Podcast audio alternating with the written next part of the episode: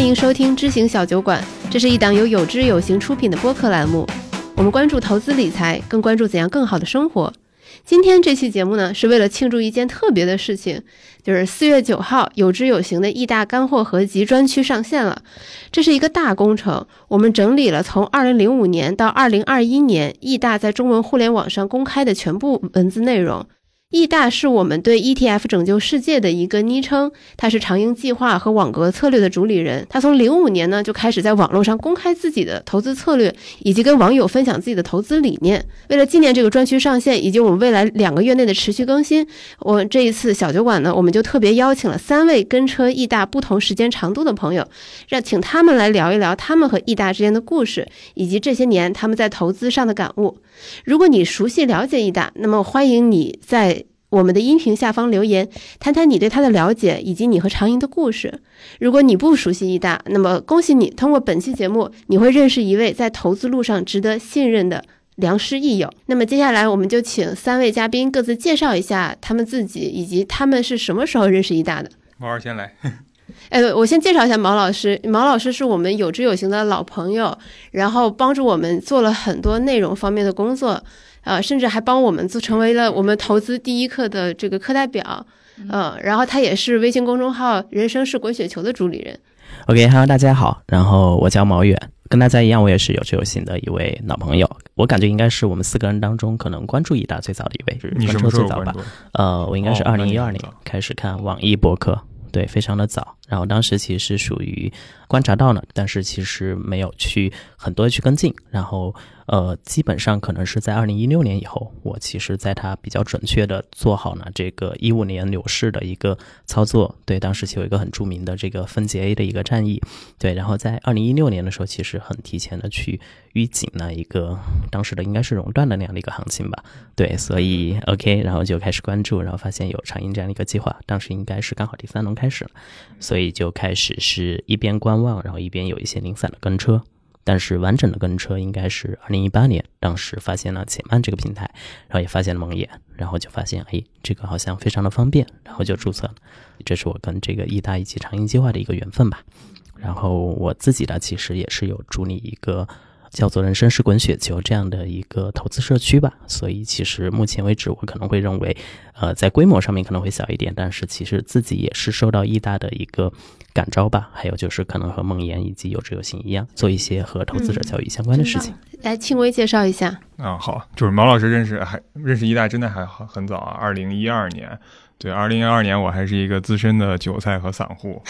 对，然后我我真正真正就是又重新接触股市，其实是二零一三年一四年，就研究生的后半学期，然后毕设基本也做完了，然后没有什么事儿，就把我爸我妈的这个股市又接管过来，然后正好又赶上了一五年的这个牛市，在这个过程当中，其实影响我更多的大 V 是微博上的那些呃那些股票的大 V，对吧？我认识一大其实呃就是来且慢工作的这个缘分啊，当时印印象特别深。我们当时一开始还没有且慢这个名字，其实我们光是做了一个内部的系统，这个系内部的系统其实就把各个我们收集过来的投资策略其实录入进来，然后看他们的这个业绩曲线也好，这个业绩指标也好。对，然后当时梦妍其实找了很多的策略，有各大基金公司的，然后其中就也还有易大的。其实那是我最最早接触到易大，大概的时间时间应该在二零一六年左右。再到后来，其实我们一开始是做了一个组合的系统，就是这个组合的系统就不像现在大家用到的这种跟车的系统那样，能够一份儿一份儿去跟。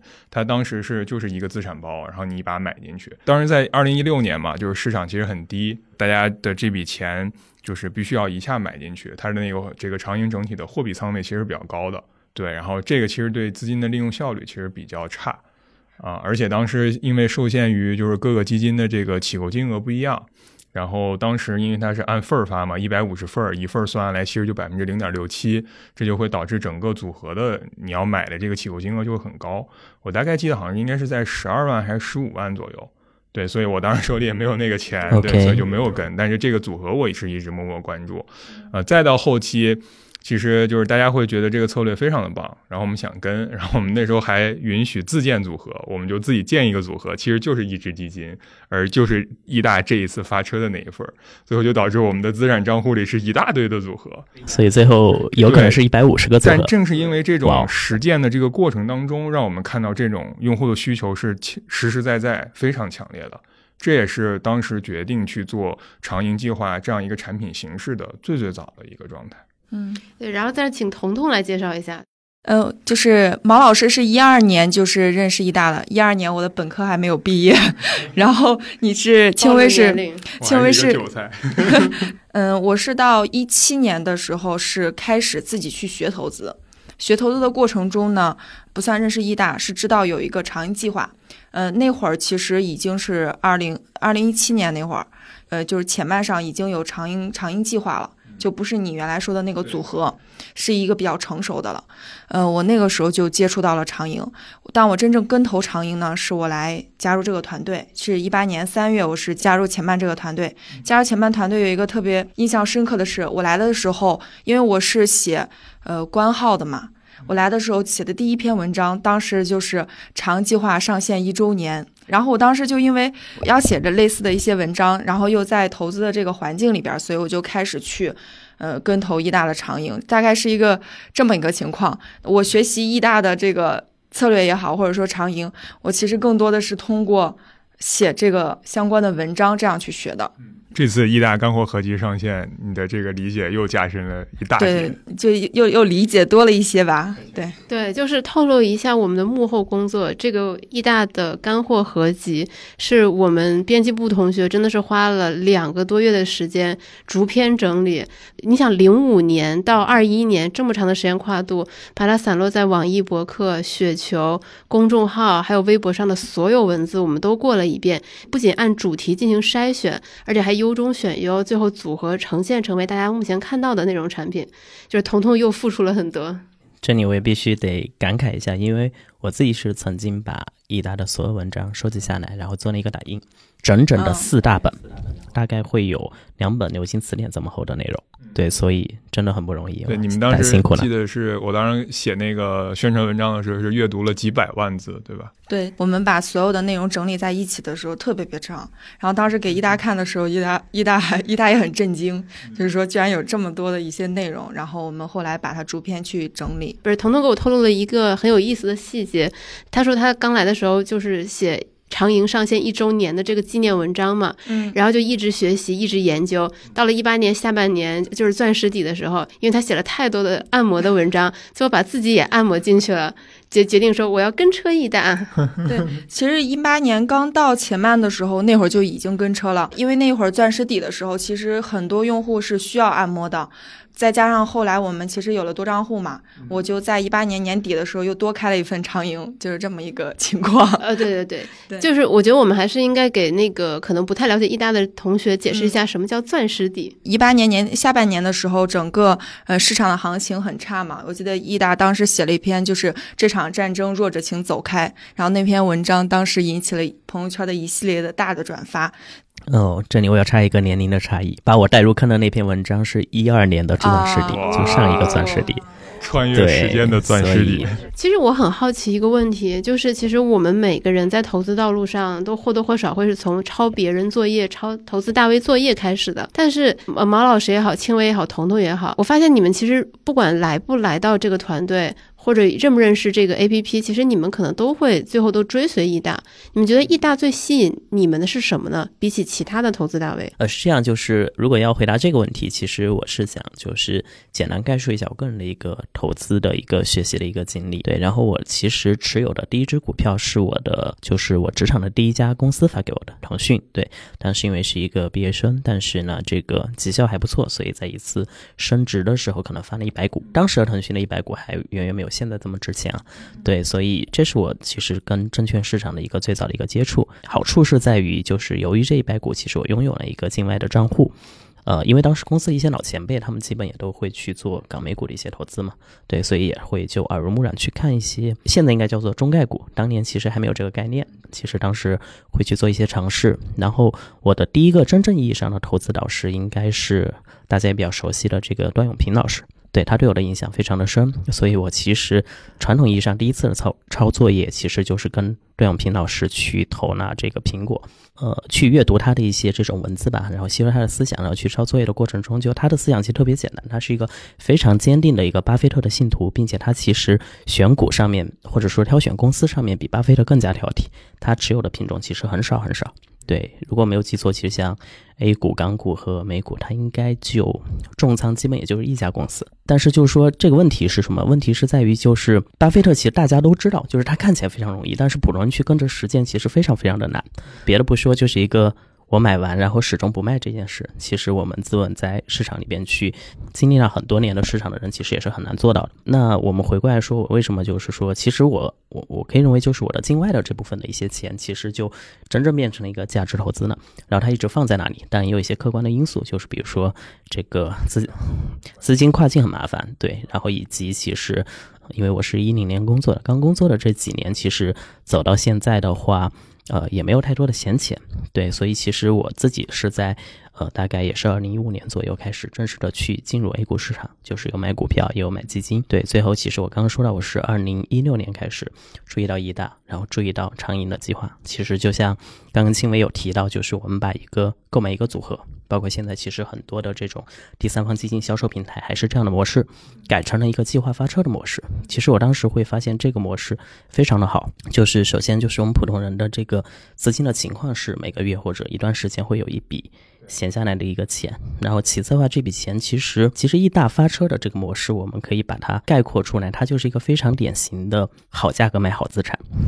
因为整个长盈对于成本是非常挑剔的，就我记得他应该之前很多篇文章都讲过，他说他一定会把。这个品种尽量控制在最底部的百分之十五左右，呃，具体数字可能不一定对啊，但是总之就是说，我们可能会在很长的一段时间内，品种可能会是浮亏的，但是真正这一轮行情走到一个比较好的位置后，很快就会去浮盈。然后这一点其实是给普通人，就尤其是当时的我吧，就是其实带来一个最大的一个启示，就是当我理解了他的这个初心以及他的能力可以达到这件事情之后，我发现这个计划我真正的敢把我的比较多的钱放进去。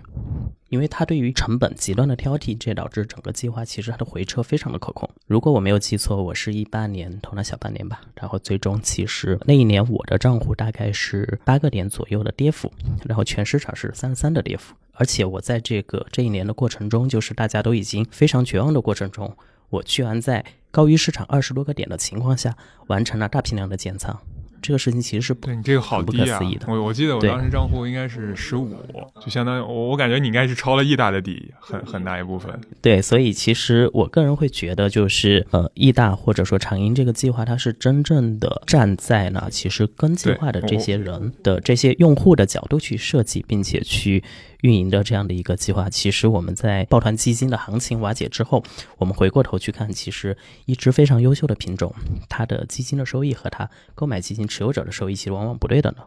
但是我们知道的是，其实长盈这个计划运营了这么多年之后，我们回头去看，大部分的用户是拿到了在这个计划上的正向收益的。所以我理解，这可能是我当时，我当时理解没有现在这么深，但是我当时又觉得，哦，这个计划。很放心，踏踏实实的可以把钱放进去。当时从组合转计划，其实还有一个呃比较突出的点，就是对资金的这个利用率高了，其实也是降低成本的一种形式，对吧？那其实对于我们这种现实生活来讲，因为那时候我处在的人生状态就是刚买完房，刚装修，真的是手里就就一点钱没有了。然后我能做到的就是从每月结余里边去去投入进来。那这样的一种方式就特别。对我来讲特别好，就如果是组合的话，他要求我那么多的现金放到那儿，就非常的不合理。对，这里其实我想补充一个，长计划的前身是长组合嘛。其实一方面是资金的利用效率，其实还有一个是呃成本价，呃，因为它它那个打包一块买的话，它没有办法，这个成本一定低于一大的。低于一大的这个发车的价，所以后来其实转换成计划以后就可以，哎，我今天我发车买哪个，我就直接买那个，不不会像原来一样必须每一个买过的我都需要买，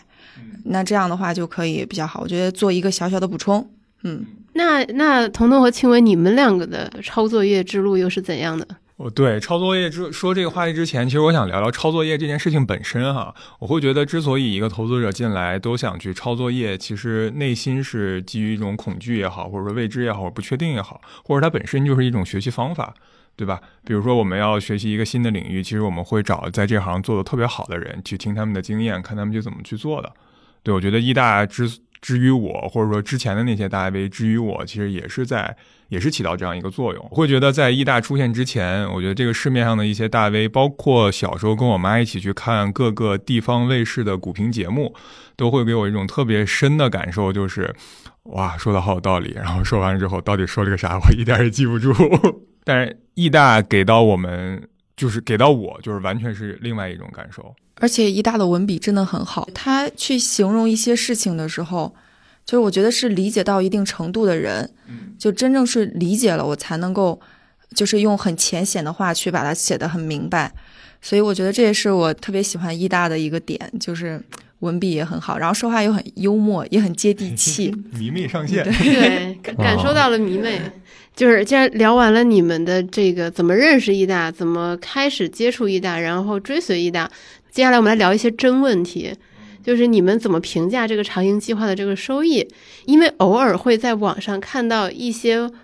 不明真相的网友会说：“哎，这个计划看起来每年的收益率也不是很高呀，为什么它还能吸引这么多粉丝，还有这么多人愿意跟车？你们是怎么看待这个问题的？”我先我先来说吧，就是在这之前，其实有知有行，咱们上线吧。然后我我其实联系到一个用户，并且跟这个用户深聊了很久。这个老哥其实跟长营计划也很长时间了，基本是我们那边上线了之后就就一直在跟，而且他的资金量也很大。按他自己的话说吧，生活在中国的三四线城市，然后他跟车的这个资金在当地的城市能买两套一百五十平米的房子。但就在今年年初。呃，白马股机构抱团的这一波行情的带领下，就是他的心态会非常的崩溃，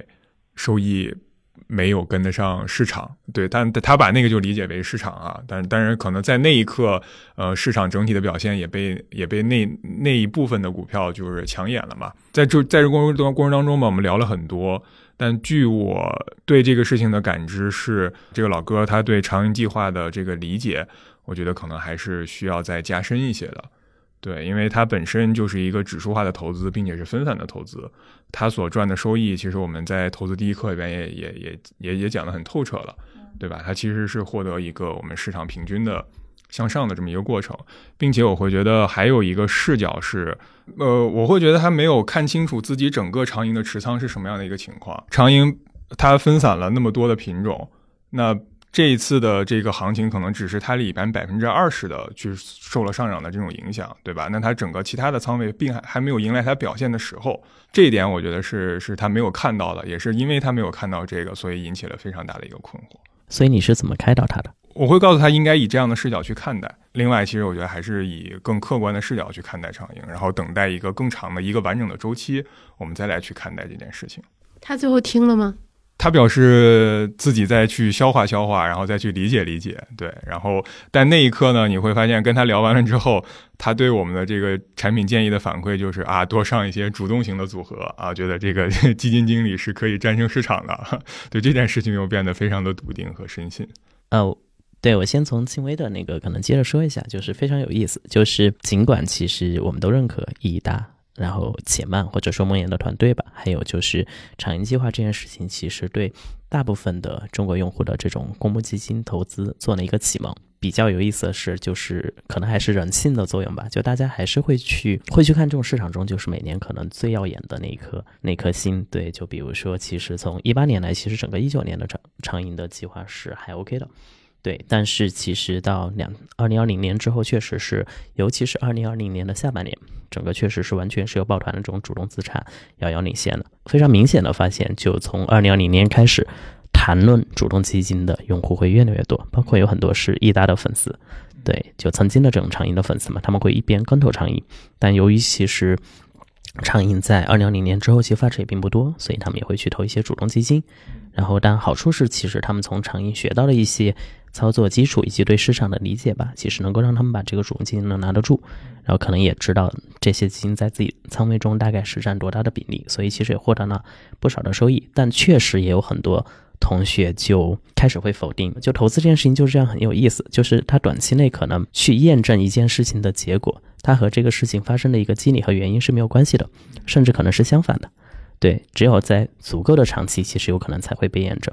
但是大部分其实我们在中间去获得的反馈都是对我觉比较得短。至少就是一轮周期吧，一轮牛熊。呃，我这样来说吧，因为我是一个大概二零一二年开始研究易大的人，然后其实我也是把零五年以来的所有的文章都看过。其实最早易大他个人也是投资个股的，对，然后他有一些非常著名的一些嗯，这种战役，对对，可能脑粉捷达都记得就很著名，比如说什么，对，捷达换宝马，还有就是他应该是装修，好像是说找了一家定制家具，然后特别的贵，然后他顺手就买了那家定制家具的股票，然后没过几天，然后就把他的装修的钱啊，这定制家具的钱就赚回来了。对，这是非常都是很很经典的一些这种其实投资的一些战役吧，或者说他一些经典的案例，其实可以看出他的择时和选股能力都是非常棒的。对，然后他应该是在大概二零零七年左右开始关注到 ETF 这样的品种的，但其实那个时间也是刚好中国公募基金的指数基金开始蓬勃发展的时候。对我当时去看过，就第一轮其实它更像目前的长盈的 S 定投。就是它是一个定期定投的一个这样的一个发车而且的一个形式，当时他更多的是跟自己的一些朋友和关系好的人在公布这个计划。呃博客的这种读者，对，哎，大家猜一下，就第一轮的这个长盈计划，呃，当时不叫长盈计划，就第一轮易大的这个指数基金计划，一共有几只品种？这个还不知道。十只以内吧，六只，哇，轻微好棒！那个时候你甚至没法买到沪深三百，你需要用一个呃大概一百八这样的一个指数，再拼一个指数才能拼出三百的效果。呃，一大买了六只，然后在零七到零九年这样一个非常剧烈的波动，然后把第一轮走完了，收益其实非常可观。这个时候，其实我们去看它的这个博客内容里边的话，它其实才开始就是迷上了 ETF 这样一个跌起来有底，然后完全不会死，并且可以有效去控制回撤的这样的一个品种。其实后来他注册这个雪球的时候，才开始起了这个 ID ETF 拯救世界。我想可能就是这一轮的经历也会有关系吧。对，然后第二轮的话，整个计划其实应该是一零年开始的，然后一五年结束，刚好走了一个比较完整的一个牛熊。对，其实这二轮一共也只有十只品种，这个可能大家很难想到。对，现在可能最能够代表这种大盘的这种中证红利，还有上证五零，其实在第二轮的时候都还没有诞生。对，但这中间其实故事的话，其实大家会比较熟悉一些，因为已经开始有一些很著名的文章在问世了，是吧？就是比如在二零一五年的这个顶部，应该是四到五月吧，对，说那个哈迪顶，斯之顶也是意大发明的一个专有名词。对，然后还被网友调侃过说，哎，什么哈根达斯之顶，我真的念错过，真的 念错过。好，然后最后他其实是那一年，他就是在哈迪斯顶就果断的撤出，然后有去投资这个分级 A，就是再次获得了一个收益，圆满的结束了这个第二轮。对，说到那个分级 A 的经历，就是在一五年结束之后，呃，我跟我媳妇儿去去去她朋友家，然后碰见她妈妈了，然后她妈妈就了解股市，说她亏了好多钱，然后是听银行的理财经理介绍的，然后买的什么品种呢？买的就是分级 B。青薇，你要看到这两个分级 A 和分级 B，就是现在这个品种已经没了，对吧？这这是当时的一个基那个一个公募基金的一种方式吧。就是 A 类呢，相当于是作为母基金，然后它提供一定的杠杆给到 B 基金，然后 B 基金会进攻性会比较强。如果是在一种上升的市场上，然后 B 赚到的钱会更多，但是在下降，尤其是下降特别多的时候，B 亏的钱会在一定程度上就要转给这个母基金，然后让对下折，对下折。专业术语下折，对，但他的意思就是把 B 的这些钱是要是要交给母基金的，就要交给 A 基金那。基 A 基金的投资者的这个收益是有保障的，基本上更大的亏损是由 B 基金的持有者所去承受的。相当于是一大是买了 A，对我同学的那个妈妈就是买了懂了，一大赚了你同学妈妈的钱。哎，不能这么讲。好，然后所以刚刚我其实讲了大概前两轮，对，然后第三轮的话，其实我个人是非常震惊的，当然可能也会有这种咱梦岩团队的小伙伴的加入，是吧？比如说很贴心的计划以及补仓这样的一些贴心的一些跟车的加入，但是我们来看整个长盈计划的本身，即使我们去看呢 ETF 市场的发展的因素，我们有更多的更丰富的品种了，但是我个人会感觉就是第三轮和前面两轮相比的话，就是一个不是我把它叫做是一个。一步封神的一个蜕变和飞跃，无论是从我感觉在易大的对于整个市场的个人认知，还是这种计划的选取的品种的丰富程度，比如说我们现在其实在一九年之后，大家经常遇到的一些操作是卖一份高估品种，然后买入一份低估品种。这个其实，在易大的呃体系里面叫做动态再平衡，就是我始终在我的持有优质资产的同时，保证我持有资产的。成本在不断降低，这件事情其实非常非常难。其实大家可以想象，一个六只品种第一轮，十只品种第二轮，再到一个那个一百五十份，然后涉及大概三十只品种，二三十只品种嘛。大内的话，应该是涵盖了 A 股的几乎所有大内，还包括这种海外市场、海外的新兴和成熟市场、黄金、石油这样的大宗商品市场。这个事情其实当时对于我而言是非常有，呃，我认为是非常震撼的，呃，或者说其实现在不断的回顾，这个震撼在加深。就我们很多时候其实不知道我们不知道什么，我们经常会你走到一座山头，你才发现更高的山，对，是这样的一个体验吧。就是比如说我们个人去做一个长期资产的配置，是吧？其实最简单就是说我买一个五和五的股和债。然后我定期再平衡，这是最简单一个策略。然后也会有一些可能其他的相对的一些，比如说减期的极简策略。对它其实选了五个品种，然后不同的种类，然后每一份百分之二十，然后最后的话你可以去做定期的这种静态的再平衡。所以静态再平衡就是。我始终不断的去按二十二十的比例去定投，然后定期我把它全部平成二十二二十，对，所以其实本身动态再平衡比静态再平衡会难非常的多。但是如果我们再把它复杂一点，是吧？就是我们把整个 A 股大中小盘全部都配全，然后我们纳入不同的行业的基金，然后我们把海外的市场、把大宗的商品再叠加各自品种它不同的估值以及趋势这样的一些买入的一些策略。然后还在过程中不断的去做动态再平衡。如果现在同学，我建议去回看的话，就是你去看当时的成本、当时的点位、当时的估值啊，我觉得可以说非常精妙。所以把这个东西做的话，其实就是我们目前眼前可以看到的长盈的这种第三我能够就是有这样的感触，可能在于我自己也在尝试搭建我自己的这种资产配置体系。然后越搭建，其实你会发现，哇，这个事情真的是非常难，而且就心理震撼很大。就他在整个过程中，其实你会发现他很享受这个事情，他有极大的乐趣，然后。他就像一个这种少林的这种扫地僧一样，很快乐的在享受市场，然后把自己的非常成熟的一些体系中去挑出一些可能更适合普通人来进行学习和跟进的这部分，非常的厉害。但是我觉得，如果一定要给长盈挑一些缺点，我们带一些健康的怀疑、怀疑和审慎的目光来看，其实长盈确实还是会有一些可能能够这这里我我们要跟听众朋友插播一句，就是我们这一期节目不是一个个人崇拜的节目，我们还是非常客观审慎的。来看待这些投资大 V 或者是我们的这些偶像们。对，OK，呃，就第一点呢，其实是这样的，就是我会觉得可能作为一个有大量用户来跟进的资产配置方案，然后长盈其实对于时机的要求，或者说其实易大对于成本的这种极低成本的这种追求，其实是有些过于苛刻的。对，具体的表现其实在于就是当离开了二零一八年底以及二零一九年初的这个。钻石坑和黄金坑之后，其实后面来参与的用户其实是不太友好，对，因为基本上他们很难去买上一个合理的仓位了。呃，我只是很晚发现了易大，是吧？但是我来跟的话，可能就这个体验，其实我觉得是不够好。但是我也能理解，因为易达其实他是一个非常有责任心的人，他不太希望大家会。因为它是亏损，对，我想说一下自己的感受吧，就是反正咱俩都做产品嘛，对吧？就是产品产品哲学先行，我觉得这个是易大他自己哲学所决定的，对吧？他自己经常说不希望任何一个跟投我的朋友。呃，因为我亏钱，所以我觉得这也是他对长盈计划对成本要求这么苛刻的一个笃定吧。对，但的的确确是，就是可能对于普通人的呃普通人就或大部分的投资者来讲，我的钱都不是一直准备好在那个地方的，对吧？我们是有自己的收入不断的去增长的，用户们所需要的一个解决方案也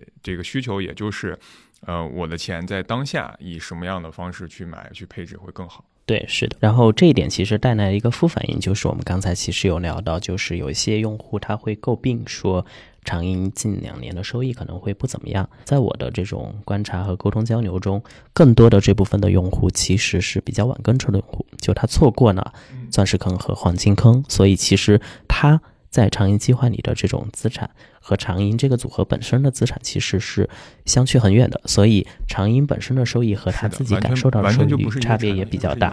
对，是的，就是这里其实可能大家也需要去体谅的，就是说一个品种或者一个任何的一个投资的一个计划，我们去选择去抄作业去跟进它的时候，其实这个计划从我们选择买入那一刻开始，它就不是计划本身了，它是一个由我们和这个计划主理人共同来完成的计划。然后通常情况下，这个主理人的水平更高，但是我们自己的权限更大。所以，这个计划实际的收益更多取决于我们自己。其实整个长盈计划涉及到的品种，就是尤其长盈第三轮，几乎把易大在各个品种的这种投资上的这种才华，以及他对这一品种的呃几轮周期下的一些理解，都淋漓尽致的发挥了出来。但是，他可能对于一些基础没有那么好的普通投资者，就是我觉得品种数量可能有些过多呢。因为这样的话，它整体对于一个组合全天候的一个均衡性和抗回撤是有很好的效果的。但是它第一的话，可能是有比较高的理解和学习成本；第二的话，其实我们都会知道，就是当一个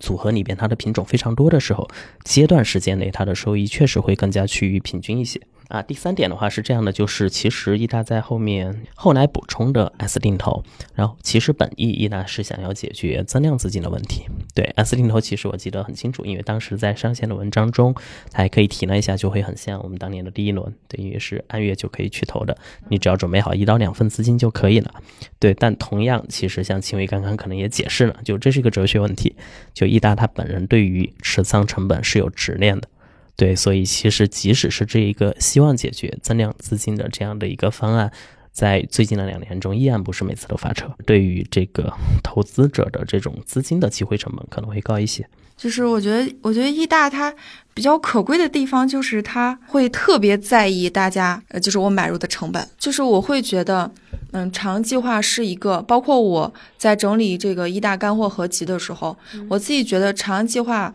它或者说一大的整个体系，它其实也是一个很好的，能够让一个可能不那么理解投资的人，能够在一开始就在走在一个正确的一个路上。我知道一些大的这种原则和和和一些整体的，比如说，因为一大很全嘛，我市场我是不预测的，然后我资产配置是怎么配置的，我的仓位大概是怎么去管的，然后我的估值大概是怎么看的，它是非常全的。那其实我觉得它是一个很好的入门。入门不是说就是呃一大东西只能入门，不是这个意思，而是说就是你在这个正确的路上，你比如说你对哪个块感兴趣，你就可以再去往上去探索，去找自己适合的一个方式。对我其实其实我觉得聊到这里就会其实引申出更多人可能会一直纳闷的一个问题，就很多人会纳闷一个问题，就是这么有实力的投资大 V。然后为什么还要教别人投资，还要搞这么多个计划？他如果这么真的这么有实力，他早就自己忙着赚钱去了，或者搞私募去了。就从这个角度，您是怎么看易大的呢？你们怎么看易大？对我当时看到这个问题的时候，还真的一愣哈。所以这才叫真问题。我现在还是会觉得这是一个哲学问题，就是他一大的哲学就在这儿。你从他的这个网名，对吧？ETF 拯救世界。然后从他的文字，从他的计划以及对自己的要求，我会觉得他可能想他想要的和他想做到的事情，并不是自己赚钱，就是这么简单。他想把嗯这样一种技能也好，对交给更多的人。我觉得这可能是他本身自己的哲学，或者他坚持去在网上公布这些东西，他他自己内心的一个诉求。那彤彤怎么想？我觉得是这样哈。是我觉得他要赚钱早早能赚，但是他其实没有怎么接过广告，这么多年一直没有怎么接过广告。就我觉得从他的文字中间能够感受到他自己很热爱投资，他在这个投资的过程本身他就很有很有快乐。他公开这些，然后又帮助一些人，自己在这中间又收获一种快乐。我打一个比方，比如说就是说我们自己，就说梦妍好了，就说我们团队，我们团队去年二零二零年一月份成立，直到现在我们也不赚钱。我们当时在投资第一课要不要收费的时候，梦妍和张小雨写了那么长时间，最后我们还是决定免费。这个事情就是就是只从这个视角去看，很多事情都解释不通的。我们就是这样的事情，我们就是这样的人，我们就是愿意去做这样的一个一个事情。我们相信，对我们就是这样选择的。这这同样也是基于我们的世界观、价值观和哲学来决定的。梦妍在。就是原来一周年还是二两周年的时候，就是在前半的时候写给用户写信的时候，当然有一句话，就是创业是真的很，他写的就是创业维艰。那每个创业者其实都是希望能够去改变一些事情。我觉得无论是易大也好，还是我们也好，比如说像毛老师来给我们录播课，毛老师还在我们有知有行去直播，没有任何的这种，我们也没有给到你什么什么钱，对吧？对，但是就是大家就是有共同的价值观，然后我愿意做这个事情，我觉得挺有意思的，我觉得能够帮助别人。刚才彤彤在说，我们从那个时候开始到现在也没有赚到钱。表情特别的刚毅，就是胸前的红领巾 令人无比崇敬。OK，对，其实这样的就是为了回答这个问题，其实我采访了几位，就是其实同同样可能和易达一样在做这种投资者交易的一些朋友。我们先来回顾一下这个问题，就是说，呃，真正如果有实力的投资大 V，然后他不用叫人投资，其实自己忙着赚钱就好了，是吧？这个角度我们怎么看？其实原文的假设的问题，它是说所有人的行为动机都是赚更多的钱，对。但是呢，教人投资对于赚钱这件事情而言的话，它效率是更低的，所以不如自己去研究和多赚钱，所以应该去选后者，是吧？我聊过的好多朋友，其实大家我发现就是说动机都不是对，然后比较好玩。就我先从自己的角度来说吧，就是我自评我个人是一个表现性人格，然后这个人格的话，通常会有一项品质，就在于。当你在某一个领域可能表现还不错的时候，你会好为人师。然后，但是确实帮助到别人之后的话，你的精神确实是非常的满足的。我去分享一些投资方面的知识，然后让更多的人可能去接触投资大道，并且去建立他们自己的投资体系，赚到钱，其实比我自己多赚一些钱的幸福感大很多。然后我问过这个我们的。易康的阿尔法的这个主理人是那个 E A 君，然后他的回答也比较的有意思，就是大家可以想象他的文风和那个非常帅帅的，但是又很儒雅的表情，是吧？然后他说什么穷则。独善其身，达则兼济天下，是吧？他会认为，在我们的文化观当中，个人价值是并不局限于自我的成功的。然后，能否去推己及人，也是很重要的一个评价的标准啊！人生在世，多做一些比较酷的事情，我们会觉得内心很骄傲。然后，其实，在我的知星球里面，也会有朋友其实写到说，就是。这个角度其实还可以从就是基因和进化论的角度来考虑，对，就是说有一个研究成果会证明，其实，在远古的时候，当我们去无私的去帮助另一个个体的时候，其实是有助于整体一个团体的一个存活和发展的。所以在整体的演化过程中，我们的人们可能会形成一些很奇妙的一些天性的一些。基因就是，比如说自由和安全是我们人性的一个基本的要求。我们既需要这种独立的这种自由的独立空间，但是也需也同时需要在团队中的这样的一个安全感、利他这样的一个呃性格吧。其实本身也是基因中的一部分。其实这个其实这个问题是我提的。对，然后因为呃，因为我我会遇到，就是我会遇到在网上看到这样的一些评论，因为第一次看到的时候，我也会有点愣，因为我没有去想过我的动机是什么，就觉得自己爽，然后就做了。对，其实青伟也是一样嘛，刚刚提到对，然后梦妍的回答也还蛮简单的，就是其实我们应该记得在有志有行上线的时候，他写了很多文字，然后就比如说我们要给这个。有一种使命感，是吧？因为我们的团队曾经做到过这样的事情，我们要在好的企业和投资人之间去建一座桥梁，也就考虑了很久。他说，其实最重要的还是帮助别人会带来幸福感。对，我我觉得就是刚才我们这个价值也上了，使命感也说了，广告也打了。对 对，广告对广告也打了。然后，其实我邀请彤彤、青薇和毛源老师你们三个来，也是因为其实你们三个也能代表一部分这么多年追随易大的这个。一粉们，所以我觉得最后还想问你们一个回归个人自身的一个问题，就是你们觉得你们从艺大这里毕业了吗？我先说，我觉得，我觉得没有，我反而会觉得趁这次在整理的过程，我觉得我是一个新的开始。比如说，我会，我原来其实可能主要就是长营嘛，那我可能会想着再去其他的去试一试，因为艺大整个体系是很全的，就像我刚刚前面去说的一样。我也觉得每个地方其实都可以值得自己去探索探索，这是一个挺有意思的事情。就是所以对我来说，我觉得是重新开始的一个感觉。嗯，对，我会觉得，嗯，在投资上没有毕业这么一说吧。啊，投资这件事情本身就是一个发现和自我发现的过程。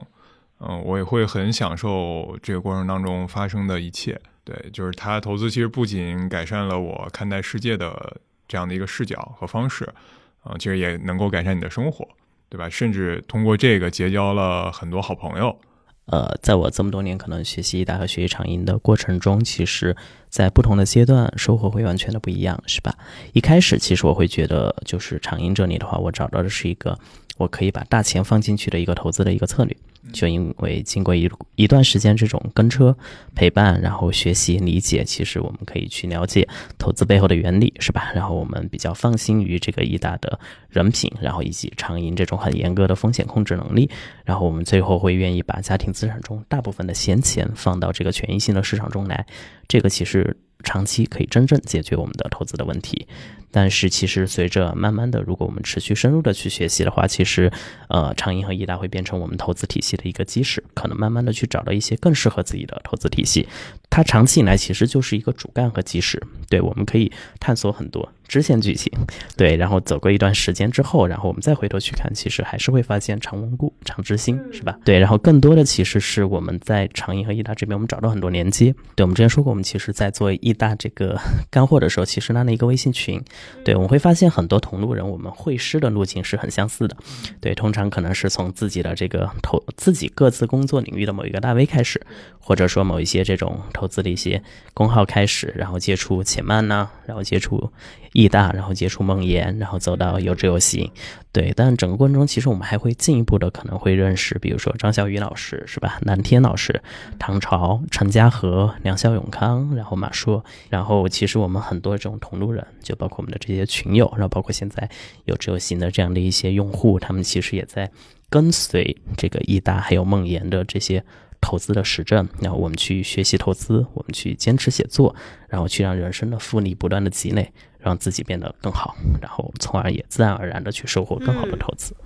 我觉得毛老师说的真好，就是易大的这些投资哲学或者是它的体系，不仅是说对我们的投资有益，更重要的是，其实它对于很多易粉或者是其他的投资者来说，已经变成人生中的一部分。就是没有毕业这样一说，就是说可能我们曾经路过易大，然后由于可能方向或者每个人适合的体系不一样，然后我们可能走在。比如说走在一条很漂亮的小河的河两岸，然后但是呢，其实大家其实也都不断的在前行，然后偶尔的话，我们会回头去，哎，跟这个河对岸的人挥挥手，打个招呼，真好。对，那我觉得我们这期节目也非常的精彩了，非常感谢我们的三位嘉宾，也希望这期节目能对了解易大和不熟悉一大的朋友都会让大家听完觉得有所收获。啊，如果可以的话，欢迎大家下载我们有知有行的 APP 来查阅我们的一大干货合集，拍胸脯保证，就是这里绝对不会让你失望，一定会有所收获。好，那我们这期节目就到这里啦，谢谢大家，谢谢雨白，谢谢大家，谢谢大家，拜拜，谢谢大家。